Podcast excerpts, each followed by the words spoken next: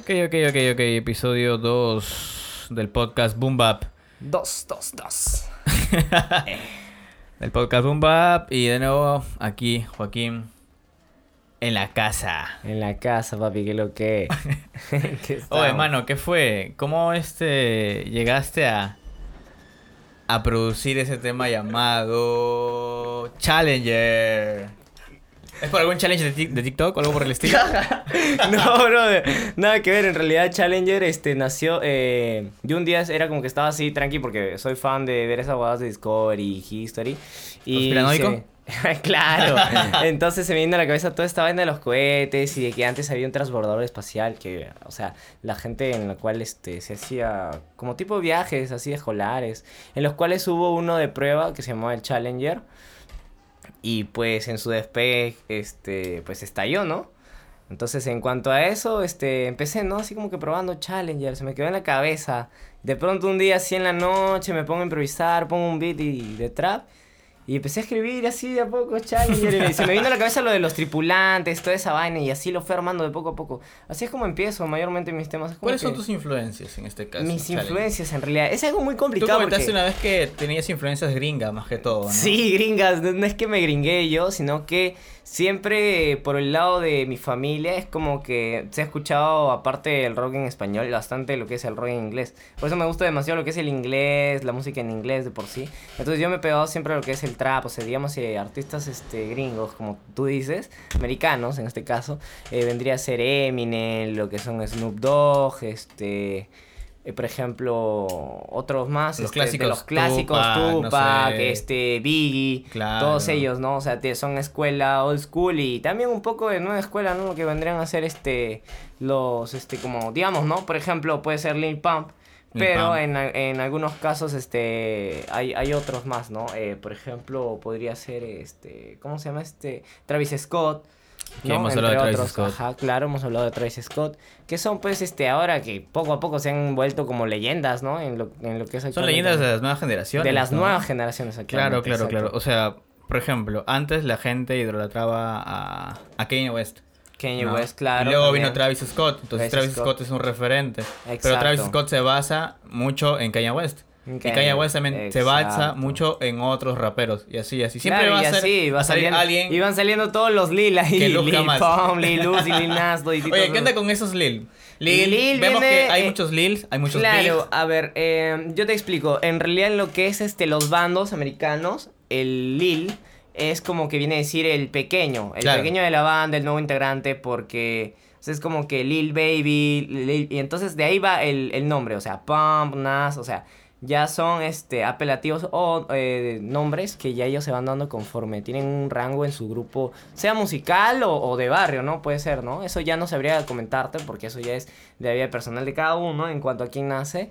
Eh, y bueno, vale, ¿no? O sea, como Pero digo, más que son- todo es el Lil para denotar que el man recién está empezando. exacto, que está Pero cuando el man ya empezando, está arriba- de calle, cuando ya está arriba ya es No puede ya ser un Big, Big un big- Sí, en realidad es un Big, este, por eso el apodo de, de, de Biggie, ¿no? Ah, Porque- ok, ok, Ajá, ok, ok. porque él era Notorious Big. Claro. Entonces, de ahí salió lo de Big y cambió a Biggie. Y toda la gente le decía Biggie, Biggie, Biggie por Big, Biggie Smoke o Big Notorious. Shit. Sí, Claro. tiene un estribillo dice Sí, Biggie, tiene ahí, Biggie, ajá, exacto.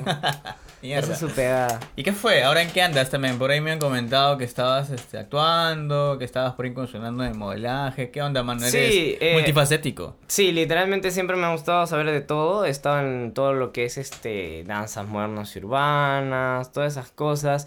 Lo que es el, en realidad la fotografía que va de la mano con el modelaje.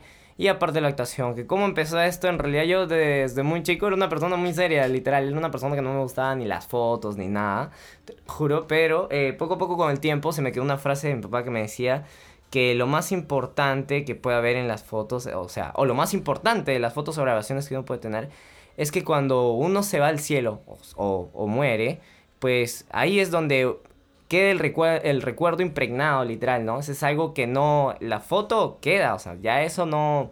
nadie está lo- inmortalizado claro, ese es momento, inmortalizado ese momento, exacto. Entonces, y así. Yo poco a poco era como que empecé con un pata que me empezó a hacer sesiones de fotos de- desde el tiempo de cole. Y la gente me veía, pues, y en ese tiempo la gente solo se tomaba fotos con retrica y cosas Claro, así. claro. Y ver a un lujo que un huevón de colegio estando en segundo secundaria ya tenga sesiones de fotos y en Instagram, cosa que yo el Instagram no sabía ni usar. La gente me decía, ¿tienes Instagram? Yo en ese tiempo no tenía Instagram. Y empecé a subir yo, mis fotos eran, ah, horribles. Claro, tú comentaste Eh. incluso que estabas, este, esta- habías hecho casting sobre modelaje masculino, donde les enseñaban a caminar Claro. de una forma curiosa. ¿no? Exacto, una forma curiosa, cursos como que de etiqueta, en lo que cuando yo estaba en Glam, este, ya eh, había gente que ya me veía, ¿Eso qué me edad fue? hablaban. ¿15? ¿16? Sí, eso ya tenía los 15, me llamaban para lo de promotoría hasta eventos, discotecas, que yo estando en el colegio ya me llamaban para que jale gente, chicos y toda la pegada que vayan. Y así empecé a hacerme como que un poco más conocido, la gente me llamaba para modelar ropa, este, para sesiones de fotos, y así fue como que, como te digo, por eso la fotografía fue como que de la mano a mi entrada en modelaje, o sea, literal, porque yo no tenía nunca planeado eso, literal, porque yo era una persona que no me gustaban las cámaras, yo era seriazo, o sea, era como que me tomaban una foto y me De decían, hecho, "Oye, tú no sonríe". sonríes en tus fotos. No sonríe en mis fotos, ahora. exacto. Yo siempre es como que serio, o sea, mantengo esa mirada literal. Pero es algo así que me caracteriza, pues, de por sí, porque ya cada quien tiene su, como su sex appeal en cada foto, ¿no? Ya se encontró tu ángulo, se puede decir, ¿no? Tu mirada, mi todo eso. Sí, entre muchas cosas más. Y bueno, pues este después, conforme a eso, se dio la oportunidad de que empecé a llevar algunos talleres, porque a mí siempre me ha gustado la actuación, lo que es el teatro desde muy chico.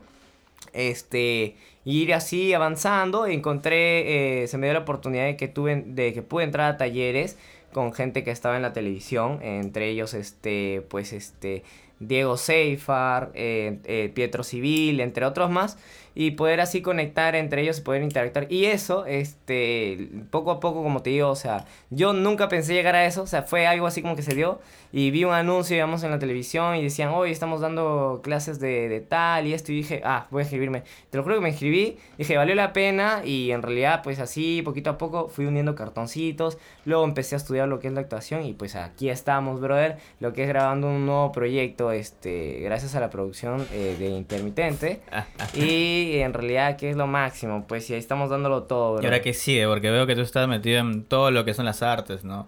Desde Sí. actuación, foto, modelaje, eh, te, vas, de- te vas a todo, Sí, siempre estás la desarrollando música, todo ese todo, lado. claro, ese lado, la pegada. Siempre me mantengo con eso, literal, eso es lo que yo doy gracias a eso, este, que en realidad me ayudado bastante, aparte de que soy una persona muy social, a hacerme más visual y en realidad hacer lo que me gusta, sobre todo, porque es lo que me gusta, o sea, muchas veces la gente, me acuerdo que me decían, oye, ¿qué haces haciendo esto? Andas ahí guardado, que el otro.